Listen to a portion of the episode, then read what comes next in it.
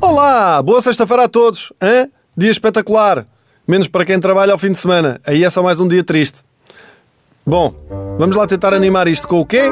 Com mais factos curiosos. Esta semana de grandes mistérios da desumanidade é toda ela dedicada a cinco hábitos dos tempos antigos que hoje seriam completamente vistos de lado. Já falámos aqui de vender filhos e matar namorados, tratamentos com cocó, implantes mamários com bolas de vidro, pintar o cabelo com chumbo. Hoje centramos as atenções novamente na Roma Antiga e em algo que já não existe. Ou existe? Pois fiquem sabendo que há cerca de dois mil anos as casas de banho públicas já existiam, mas com a diferença que eram realmente públicas. Como? Imaginem uma sala de 50 metros quadrados com assentos com um buraco ao lado uns dos outros, sem qualquer tipo de privacidade. Ok? Eram assim. Não havia cá cubículos para ninguém.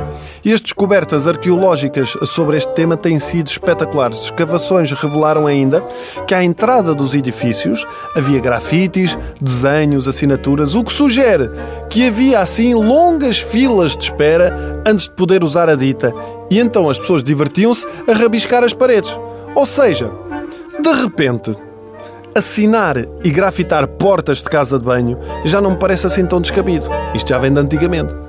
Embora eu continue sem perceber o interesse de me sentar numa sanita e ler O Micas esteve aqui.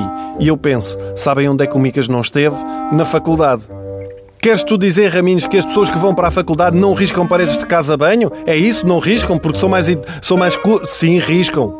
Riscam, mas enquanto fazem força, rabiscam um... Uh, os números triangulares podem ser calculados através de duas fórmulas, a iterativa e a recursiva. Pronto, tem mais conteúdo.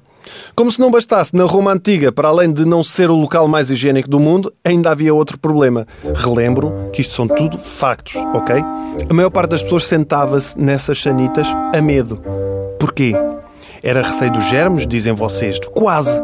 Eram germes de quatro patas, os ratos, porque o buraco do banco dava literalmente para o esgoto, onde habitavam ratazanas do tamanho de cavalos. Mas estas casas de banho completamente públicas são ainda mais anteriores à Roma Antiga, não é? Há descobertas que revelam que já no Neolítico se criavam instalações para a malta ir toda ao molho. Ah, isto já não existe. É a nossa sorte. Ai não! Então e as casas de banho dos festivais de música no verão, hã?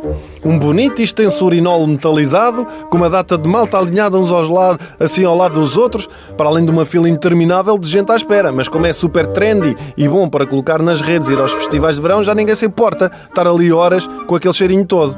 Ah, há aqui um pormenor interessante que eu não, eu não referi. Como é que os romanos se limpavam? Usavam um, um bonito tersorium. E o que é que é tersorium? É um nome bonito, não é? Ok? Aquela coisa latina e tal. Ah, soa bem. Conhecem a esponja com um pau para as costas no banho? Muita malta usa? Pronto, era isto, mas mais para baixo. Com um pormenor. Também isto era público. Ok? Hum? Fiquem só com esta imagem. Até para a semana.